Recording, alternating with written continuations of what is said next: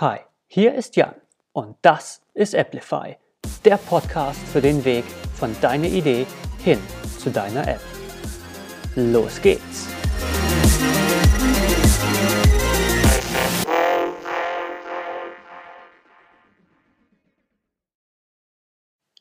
So, willkommen zum Applify Podcast. Inzwischen sind wir bei Folge 7.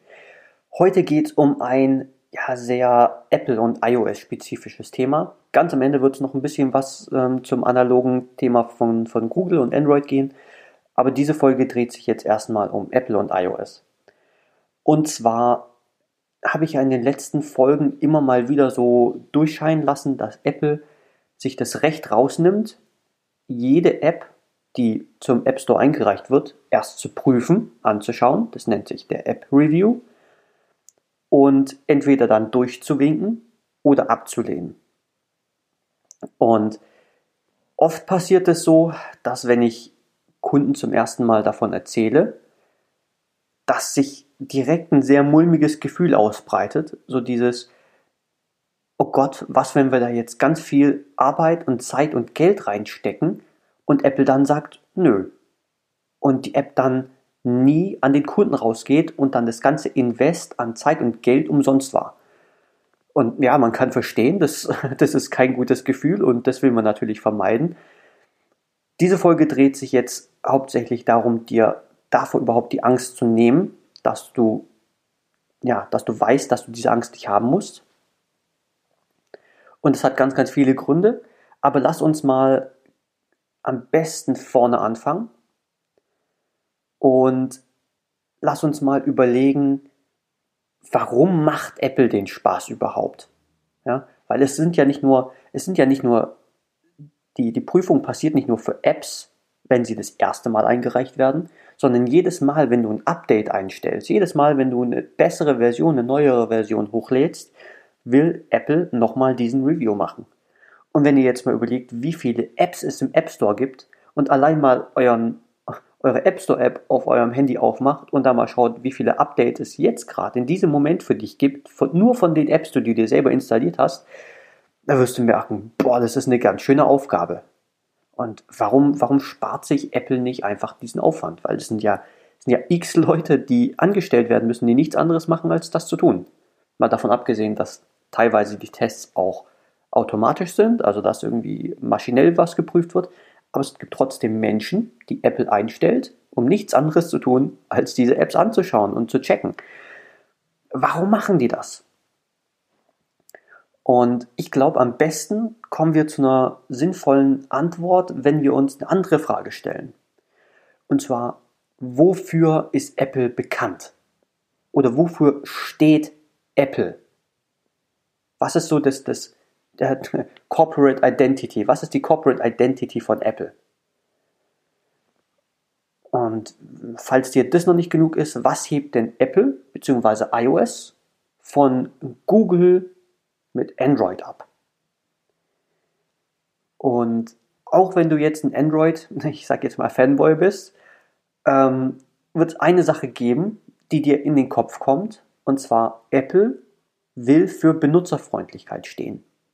Apple will Benutzerfreundlichkeit so groß wie möglich schreiben. Und ja, natürlich, jetzt ist erstmal schwierig, weil was bedeutet denn Benutzerfreundlichkeit überhaupt? Das ist schon mal so die, die, die erste große Frage. Ähm, dazu sage ich gleich was. Ähm, aber erstens noch dann zum, zum nächsten Punkt und zwar, wie stellt man denn Benutzerfreundlichkeit sicher? Wenn du als Firma zwar die Plattform stellst, das heißt, Apple stellt ja iOS und iPhone und iPad quasi als Plattform für dich zur Verfügung, dass du eigene Apps da veröffentlichen kannst. Also wie stellt Apple darauf die, die, die Benutzerfreundlichkeit sicher in diesen Apps, wenn sie die ja nicht selber entwickeln? Die entwickeln ja nicht deine App, sondern die stellen ja nur die Plattform, damit deine App veröffentlicht werden kann aber die wollen trotzdem Anspruch an Benutzerfreundlichkeit in deine App haben. Wie macht man das? Und da ist jetzt eine relativ offensichtliche und einfache Antwort, naja, man erstellt sich ein Dokument, wo man die Anforderungen definiert, wie denn, ja, was denn alles zu tun ist, und dann führt man noch eine Prüfung ein. Und fertig ist die Laube. Jetzt kann man sich überlegen, okay, warum, warum will denn Apple unbedingt diese, diese Benutzerfreundlichkeit? Warum ist es denen so wichtig, dass die selber sagen, okay, wir machen jetzt, wir, wir nehmen den, den, den Aufwand auf uns, um wirklich auch Prüfungen einzuführen. Ähm, warum, warum schreiben die das Thema so groß? Warum ist es denen so wichtig? Und da können wir uns jetzt vielleicht mal Gedanken machen, woher das Smartphone überhaupt kommt. Ja, natürlich gab es Smartphones, bevor es, bevor es das iPhone gab, aber jetzt mach doch mal Google an und gib mal ein Windows Mobile 5. Gib es mal ein und schau mal an, wie so eine Benutzeroberfläche, wie so ein, wie so ein Handy aussah, bevor es das iPhone gab, bevor es iOS gab oder damals noch iPhone OS. Und du wirst sehen, das sieht aus wie Windows 95. Das ist zu bedienen wie Windows 95. Die Buttons auf dem Display sind mega klein. Man konnte zwar irgendwie die Finger benutzen, aber die Buttons waren in der Regel zu klein für die Finger. Man musste in der Regel dann so einen Stylus benutzen, also so einen Mini-Stift, den man im Handy irgendwie einstecken konnte, damit der nicht verloren geht. Und das war das Beste, was es damals gab. Bis sich Apple irgendwie Gedanken gemacht hat, wie könnte man das denn besser machen? Beziehungsweise sind die auch erstmal auf den Gedanken gekommen, naja, hat so ein Touchscreen, braucht man da vielleicht andere Bedienelemente, braucht man da vielleicht andere Konventionen, als man es bisher gebraucht hat auf einem, in Anführungszeichen, normalen Rechner. Das waren die ersten, die sich darüber überhaupt Gedanken gemacht haben und dann auch Antworten dazu gefunden haben. Das war der Grund, warum das iPhone damals diesen Wow-Effekt hatte, weil die halt gemerkt haben, was man machen muss, um so ein, um so ein Touchscreen richtig zu nutzen. Und natürlich bist du dann daran interessiert, dass wenn du diese, diesen riesen Aufwand in diese Entwicklung gepackt hast, dass du das irgendwie, ja, sag ich jetzt mal, weitertragen willst, dass es nicht verhunzt wird dadurch, dass andere Leute kommen und irgendwie, sage ich jetzt mal, äh, Windows 95 Style Apps auf dein, auf dein iPhone packen. Ja, also, ich meine, für uns ist jetzt ein, äh, dieses Bedienungsschema, wie so ein Smartphone heute funktioniert. Für uns ist das total Pillepalle und offensichtlich. Aber ich meine, das iPhone ist jetzt gerade erstmal so 12 oder 13 Jahre inzwischen alt. Davor, davor war das noch nicht denkbar. Ja? Also daher kommt es mit der, mit der Wertschätzung für Benutzerfreundlichkeit für iOS. Und ja, natürlich ist immer noch die Frage, trotzdem, ja, wie, wie, wie definiert man jetzt immer noch die Benutzerfreundlichkeit? da merken wir schon, okay, es geht Apple nicht bei diesem Review. Es geht denen um, um die Benutzerfreundlichkeit. Es geht denen nicht darum, dass ja, sie dir das Leben persönlich schwer machen wollen, dass sie dir persönlich Steine in den Weg legen wollen. Nein, Apple ist gigantisch daran interessiert, dass du deine App hochlädst. Weil was bedeutet denn das für die? Naja, mehr Auswahl auf deren Plattform. Ja, natürlich wollen die, dass diese, also nochmal einen Schritt zurück zum, zum ursprünglichen iPhone. Warum ist das iPhone so beliebt geworden? Ja, natürlich haben die das geschafft, dass es benutzerfreundlich ist, aber die haben es geschafft, diese Benutzerfreundlichkeit in die Masse zu tragen, indem sie Entwicklern die Möglichkeit gegeben haben, mit diesen, mit diesen Mitteln neue Apps zu bauen, um neue, ja, um neue Anwendungen für Kunden zu ermöglichen, dass Kunden mehr Sachen mit dieser, mit diesen, mit diesen Geräten machen konnten. Dadurch, dass andere Entwickler noch zusätzliche Apps entwickelt haben, ist sozusagen der Wert von so einem iPhone gestiegen. Das heißt, mehr Auswahl im App Store bedeutet im Prinzip unterm Strich, dass ein iPhone für einen Benutzer potenziell mehr Wert hat. Das heißt, Kundenbindung für Apple. Das heißt, dafür sorgen, dass weniger Leute sagen, okay, ich wechsle jetzt auf Android, weil ich habe ja meine ganzen Apps, die ich brauche für iPhone schon. Oder potenziell, ja, wenn du sagst, okay, du willst jetzt erstmal nur für iOS entwickeln, daran sind sie ja natürlich noch mehr interessiert, weil das ja potenziell einen Grund geben könnte für irgendwelche Leute, um von Android zu iOS zu wechseln. Das heißt, die wollen nicht dir das Leben schwer machen. Die wollen an sich nicht dafür sorgen, dass dass deine App nicht in den App Store kommt. Aber Apple hat halt nun mal auch eine, eine gewisse Position. Apple ist der, der, der Bereitsteller von dieser Plattform. Das heißt, Apple kann auch die Regeln setzen. Und Apple sagt an dieser Stelle, okay, die Regel ist, folgendes Dokument.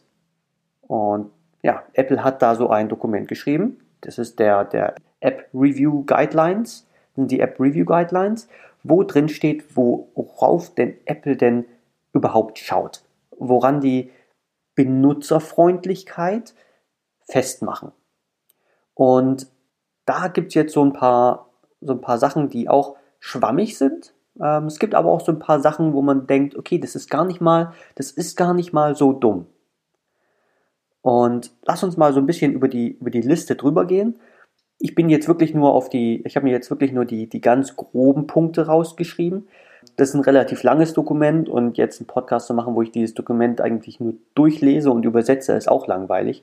Deswegen, wie gesagt, es gibt den Link zu diesem Dokument in den Show Notes. Findet ihr auch über Google, aber auch in den Show Notes. Und ich gehe jetzt mal über die allerwichtigsten und gröbsten Punkte drüber. Und ich werde mal stark davon ausgehen, dass ihr denkt, wenn ihr diese Punkte hört, okay, das macht schon so Sinn. Natürlich ist die Frage bei manchen Punkten, gut, warum, ja, okay, ist es komisch, dass Apple sich das Recht rausnimmt zu entscheiden, ob das jetzt so zutrifft oder nicht. Aber ihr werdet gleich sehen. Aber lasst uns mal einen Schritt zurücknehmen für Benutzerfreundlichkeit und lasst es uns mal so definieren, dass sich Benutzer wohlfühlen sollen. Ne? Ist ja auch freundlich dem Benutzer gegenüber, wenn er sich wohlfühlt. Und jetzt können wir uns mehrere Sachen, mehrere Fragen stellen. Einmal die Frage, was können wir tun, damit sich der Benutzer wohler fühlt? Und was können wir tun oder was sollten wir unterlassen, weil sich sonst der Benutzer nicht wohlfühlt? Und zu diesem Nicht-Wohlfühlen, na, können wir schon mal mit was relativ krassem anfangen. Verbreitung von Inhalten, die einfach nur angreifend, diffamierend oder einfach ekelerregend sind. Ja, oder Apple hat da auch, das ist ein bisschen schlecht übersetzbar, aber ähm, trifft es irgendwie schon relativ gut auf den Punkt. Content that is exceptionally bad taste or just plain creepy. Was auch immer das heißen mag, ja. Also, ne, also du, du siehst, was ich, was ich, was ich meine mit dem, was ich vorhin gesagt habe, mit okay, das ist auch wieder Definitionssache und was genau meint ihr damit? Aber gleichzeitig irgendwie versteht man trotzdem, was damit wohl gemeint ist. Und ja, man könnte jetzt auch sagen, okay, ähm, da nimmt sich jetzt Apple aber so ein ziemlich großes Ding raus, weil die könnten ja selber definieren, was sie als angreifend definieren. Ne? Können einfach sagen, okay, folgende, was, was folgende Partei sagt, ist uns schlecht. Also alle Apps, die irgendwie, sage ich jetzt mal, einer gewissen Partei nahe sind, da greifen wir jetzt mal politisch ein und sagen, das lassen wir nicht zu. Da sagt Apple, offiziell in diesem Dokument auch, okay, es ist ihnen wichtig, dass alle Meinungen im App Store auch vertreten sein dürfen, solange eben sinnvolle Regeln vom Diskurs eingehalten werden.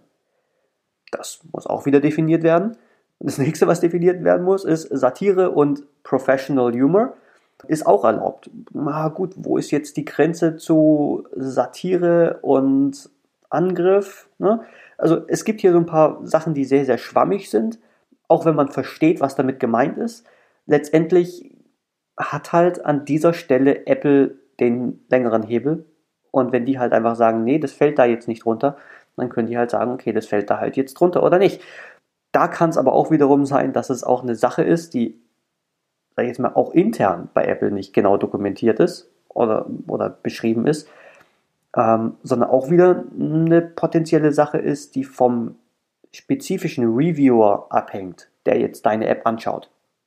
Aber es gibt auch so ein paar Sachen, wo Apple ganz spezifisch drauf eingeht und sagt, okay, das hier, das können die von vornherein abstempeln. Das ist zum Beispiel Darstellung von Folter. Ich glaube, das können wir alle unterschreiben. Tötung oder Missbrauch, ähm, aber auch Pornografie, äh, verantwortungsloser Gebrauch von Waffen oder auch religiös motivierte Hetze. Was aber auch heißt, dass wenn du vorhast, ein soziales Netz aufzubauen, also sei jetzt mal ein Twitter-Klon oder ne, weißt, was ich meine, dann bist du dafür verantwortlich, laut Apple, solche Inhalte herauszufiltern oder zu entfernen. Das ist eine ziemlich große Aufgabe. Ich glaube, das, äh, das verstehen wir alle. Aber ich glaube, wir verstehen auch alle, dass es sinnvoll ist. solche Inhalte nicht zu verbreiten. Auch wenn es natürlich schwer ist zu sagen, okay, wo ist jetzt genau der, die, die Grenze zwischen, zwischen schlichtweg angreifend und Satire. Das ist halt ein bisschen schwierig, aber lassen wir das einfach mal so stehen, weil diese, diese Diskussion wird dann irgendwie sehr, sehr politisch. Und ähm, ja, solange kein Mensch von Apple irgendwie am Tisch sitzt, äh, kann man da sich jetzt irgendwie den Mund fußlich reden. Die nächste Sache, die zu vermeiden ist, ist, dass die App dem Benutzer keinen Schaden zufügen darf. Jetzt könnte man sich denken, ja, okay, das ist eine App. Was will die denn, was, was will die denn tun? Naja, sie könnte dem Benutzer sowohl finanziell Schaden zufügen, ja, also gerade irgendwie so Scam- oder Abzock-Apps. Abzock das dürfen die Apps nicht, also keinen Schaden zufügen, sowohl finanziell als auch körperlich. Ja, körperlichen Schaden kannst du mit einer App anreden. Ähm, besonders werden medizinische Apps genannt. Das heißt, du darfst nicht einfach eine App bereitstellen, die ja, die, die zum Beispiel Medikamente empfiehlt oder Dosierung von Medikamenten empfiehlt, weil, naja, die App ist halt kein Arzt. Das heißt, in solchen Fällen musst du Regulatorien von deinem Land einhalten ähm, und du musst Apple davon überzeugen, dass du die Regulatorien aus deinem Land auch wirklich einhältst. Aber ich glaube, da können wir auch wieder unterschreiben, okay, das macht irgendwie, ist auch wieder eine Regel, die, die Sinn macht. Ja? Ähm, wo man denkt, okay, das, ja, es ist gut, wenn es keine Apps gibt, die irgendwelche Sachen dem Benutzer vorschlagen zu tun, die einfach ungesund sind.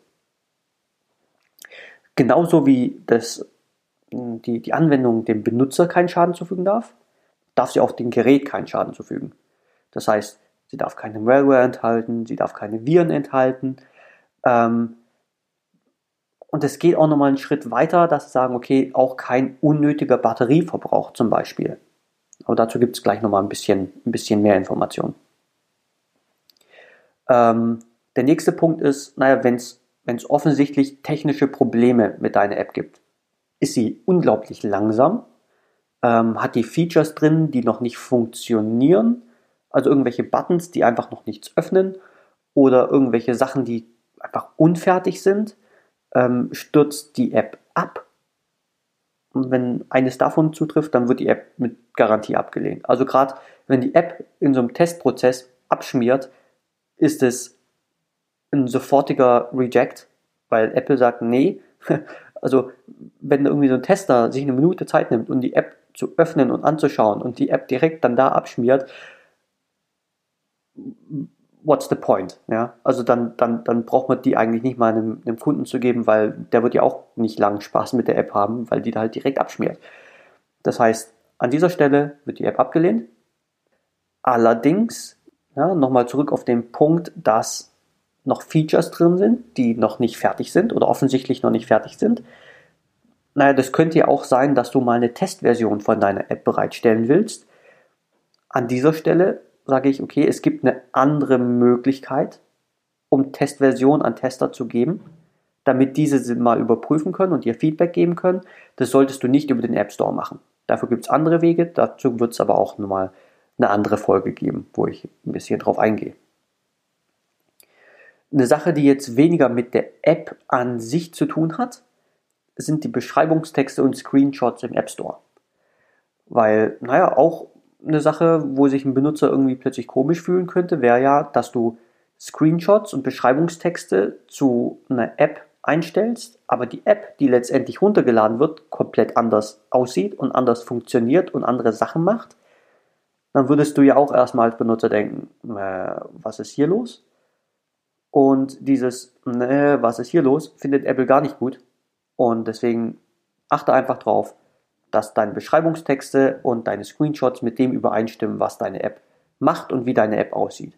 Aber ich glaube, das ist auch so eine Sache, wo man normalerweise sagen würde, ja, okay, das macht irgendwie Sinn. Warum macht man das nicht so? Na, es gibt Leute, die haben es halt trotzdem probiert, irgendwelche Leute in irgendwelche Apps reinzulocken. Nächster Punkt, dazu bin ich vorhin schon eingegangen. Eine App soll sich nicht so anfühlen wie zum Beispiel ein Programm aus der Windows 95-Ära. Ja? Eine App soll sich anfühlen wie eine App Und idealerweise sollte eine App auch die Konvention, ja, diesen, diesen Konventionen folgen, wie eine App aufgebaut ist unter iOS. Ja, also wenn man unten so eine, so eine, so eine Tabbarleiste sieht, wie diese funktioniert. Wenn man oben so eine Navigationsleiste sieht, mit, wo dann auch immer dieser Zurück-Button drin ist, wie das funktioniert. Ja, dass man diese Elemente einfach wiederverwendet und dass die Elemente, wenn man sie wiederverwendet, auch so funktionieren, wie man sie erwartet, weil sie halt auf allen Apps gleich funktionieren. Das heißt aber auch, dass eine App auch mehr sein sollte als zum Beispiel eine Website oder eine Web-App. Ich bin ja schon in einer früheren Folge darauf eingegangen, dass zwar technischerweise die Möglichkeit besteht, eine Webseite in eine App einzubetten, dass die App letztendlich nichts anderes macht, als eine Webseite anzuzeigen oder eine Web-App, aber sonst nichts anderes macht. Wäre technisch möglich, ja, aber unterm Strich wird sich das nicht anfühlen wie eine App. Und potenziell wird es auch nicht diesen, diesen Konventionen folgen, ähm, von denen ich gerade eben geredet habe, weil man eben in einer Webseite und einer Web-App einfach andere Komponenten verwendet, um die App aufzubauen. Naja, und dann fühlt sich das halt nicht so an wie eine App. Und dann sagt halt Apple auch, nö, das sieht nicht aus so richtig wie eine App, das fühlt sich nicht so richtig an wie eine App. Sollte aber eine App sein, bitte mach das nochmal richtig. Ein Punkt, wozu ich gerade eben schon eingegangen bin, ist kein unnötiger Stromverbrauch. Das heißt auch für die ganz Spitzfindigen unter euch vielleicht keine Kryptowährungsminer. Ja, also hat die App einen Kryptowährungsminer, der im Hintergrund läuft, während die App offen ist, sagt Apple auch spezifisch, dann wird diese App abgelehnt. Also einfach lassen. Okay? Ist eine kreative Idee, um Kohle reinbekommen, reinzubekommen, aber lass es sein. Der nächste Punkt ist, dass Apple sagt, dass eine gewisse Stabilität da sein sollte. Und gerade in dem Sinne, dass wenn, stell dir mal vor, du bist ein Benutzer und du verwendest eine App und die funktioniert wunderbar und dann updatest du auf ein neues iOS, weil eine neue Version rausgekommen ist und plötzlich funktioniert die App irgendwie nicht mehr. Irgendwas an der App funktioniert nicht mehr. Wen würdest du, sage ich jetzt mal, bezichtigen, was kaputt gemacht zu haben? höchstwahrscheinlich nicht den App-Entwickler, sondern Apple, weil, naja, die App hast du ja nicht geupdatet, sondern das iOS und plötzlich funktioniert was nicht. Es gibt aber Sachen, die, die ein Entwickler machen kann, ähm, die darin resultieren, dass eine App nach einem Update nicht mehr funktioniert.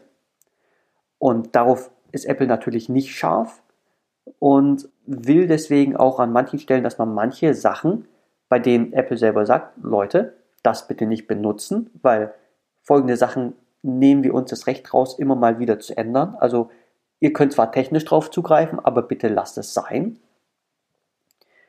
Ähm, deswegen haben dann Entwickler theoretisch die Möglichkeit, es zu benutzen und eine App damit zu bauen und in den App Store hochzuladen. Aber wenn dann Apple was verändert, kann sein, dass die App kaputt ist. Und wenn Apple das rausfindet, dass ihr solche Komponenten benutzt, dann kann es ganz gut sein, dass ein Reviewer das findet und sagt, bitte Leute, das es sein. Hier wird die in der Regel der Entwickler helfen und der Entwickler wird darauf achten, dass eben nur solche Komponenten benutzt werden, die von Apple als ja, öffentlich, das heißt public, deklariert sind. Jetzt gibt es noch zwei große Punkte, auf die ich noch eingehen will, ähm, wo es auch Limitierungen gibt und Grenzen gibt zwischen iOS und Android. Das eine ist, dass auf iOS eine App nur mit ganz, ganz spezifischen Gründen überhaupt im Hintergrund laufen darf. Das heißt, wenn die App geschlossen ist, also du zum Beispiel auf dem Homescreen bist und eine andere App aufmachst, dass den Hintergrundprozess von deiner App immer noch Sachen erledigt. Beispiel ist Musik. Wenn du die Musik-App aufmachst und Musik startest, kannst du die Musik-App schließen und in andere Apps gehen und es hm, dann andere Apps benutzen, aber die Musik wird immer noch weiter laufen. Das heißt, es ist ein Hintergrundprozess, der dafür sorgt, dass die Musik abgespielt wird. Ähnlich ist es mit Navigation. Ja, wenn du eine Route startest und ähm, Google Maps oder Apple Maps oder dein, deine Routen-App zumachst, deine Navi-App zumachst, dann läuft die App ja immer noch im Hintergrund und wird dir immer noch sagen, wann du abzubiegen hast und so weiter. Das sind ganz spezielle Typen an, an Apps und an Aufgaben, die im Hintergrund erledigt werden dürfen.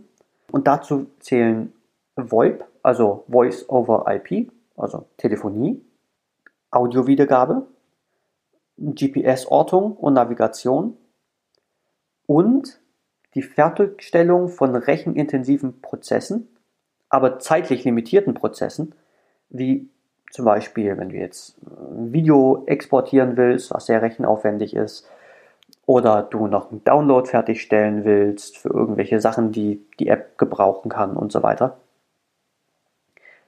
In diesen vier Fällen darf die App im Hintergrund noch laufen, aber sie darf nicht von alleine quasi angehen und die dürfen nicht, sag ich jetzt mal, zeitlich unlimitiert laufen. Also zum Beispiel bei Android kann eine App ja quasi machen, was sie will.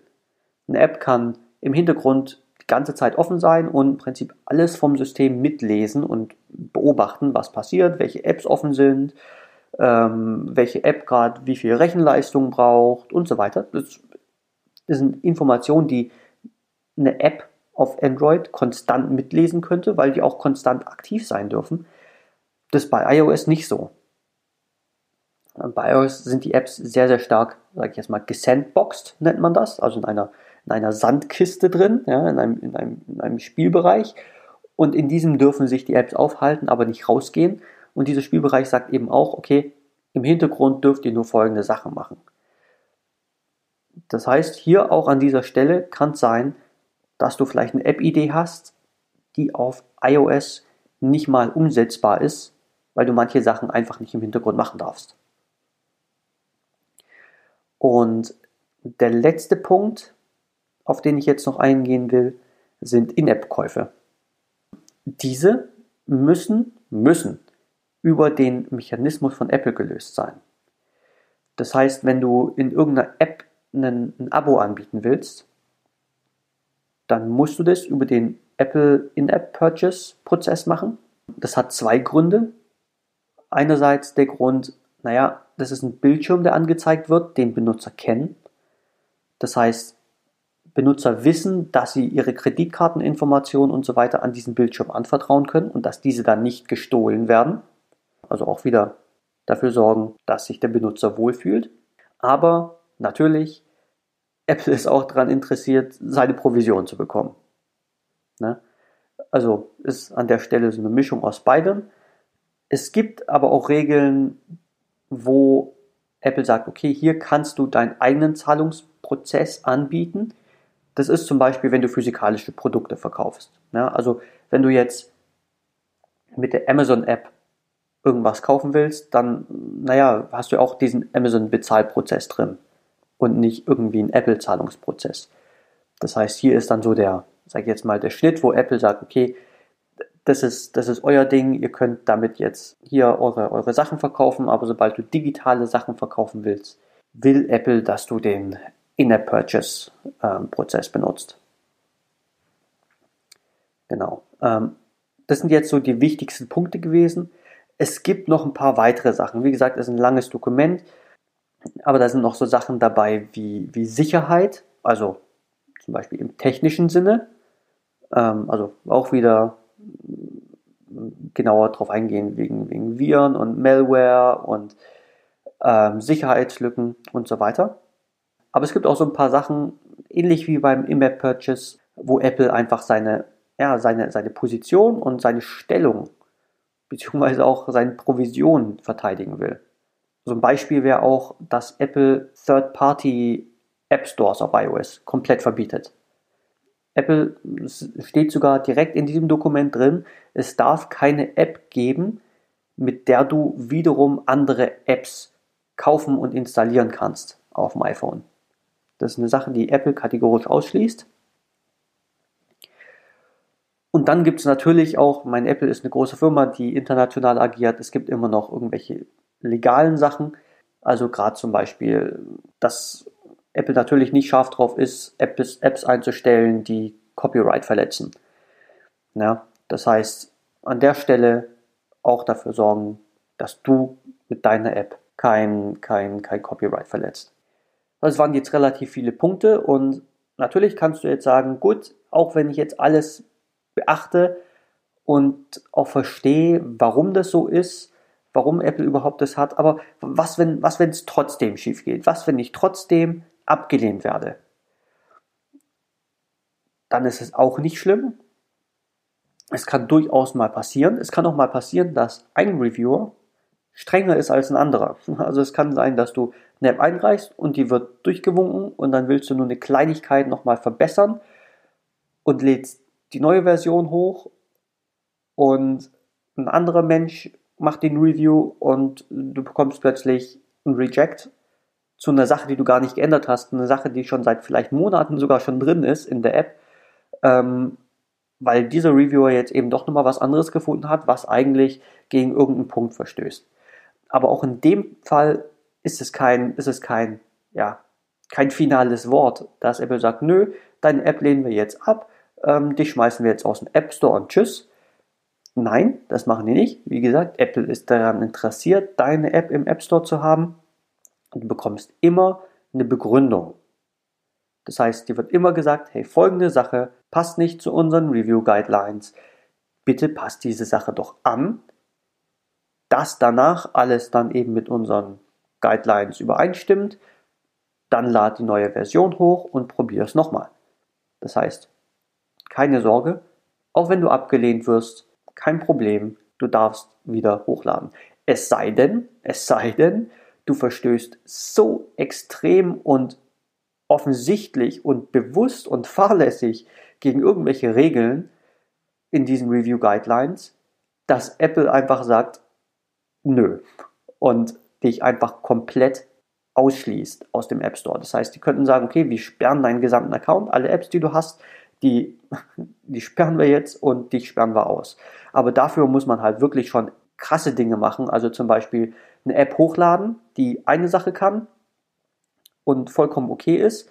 Und dann nochmal eine Version hochladen, bei der man sagt, okay, Apple, hier sind wir, haben wir nur ein paar Kleinigkeiten angepasst, müsst ihr nicht genau drauf schauen, wo dann plötzlich eben äh, ja, im Prinzip, wo ihr dann gegen alle Sachen verstoßt, die, die, worauf Apple dann eben Wert legt. Und dann Apple merkt ja, okay, da wollte uns jemand absichtlich hintergehen. Und in den Fällen sagt dann auch Apple, okay, also auf absichtliches Hintergehen haben wir keinen Bock, dich brauchen wir nicht. Aber wie gesagt, dafür musste schon, dafür musste schon ein ziemliches Ei legen, einen ziemlichen Vogel abschießen, damit das passiert. Also das, also ich habe noch von keinem gehört, der das mal durchgezogen hat oder mal ausprobiert hat. Ähm, aber ich glaube, das ist auch keine Sache, die man unbedingt machen muss.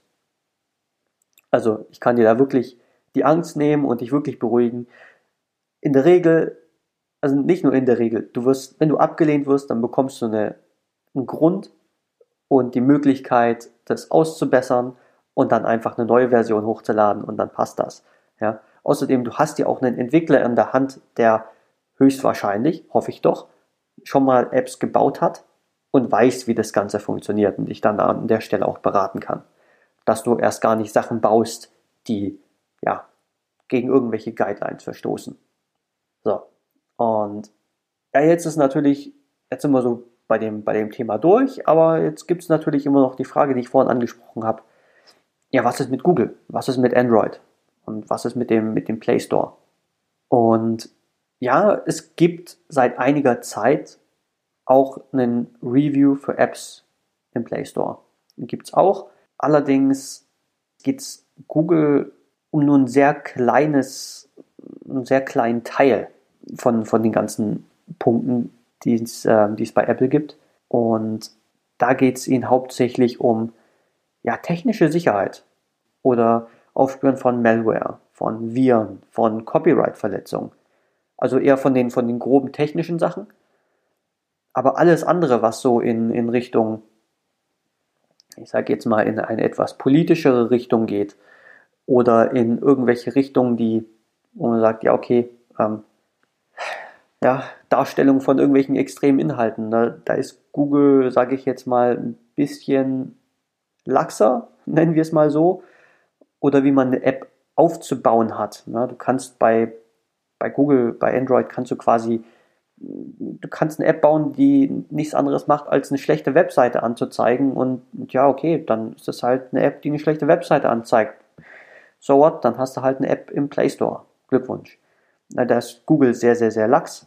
Und der, der Review-Prozess, den Google drin hat, der geht eben hauptsächlich auf Malware, Viren, Copyright-Verletzungen und so weiter.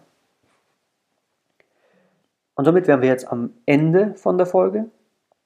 Ähm, wie ich vorhin gesagt habe, ähm, es gibt auch einen Link zu den, zum offiziellen Dokument von Apple, zu den Review Guidelines.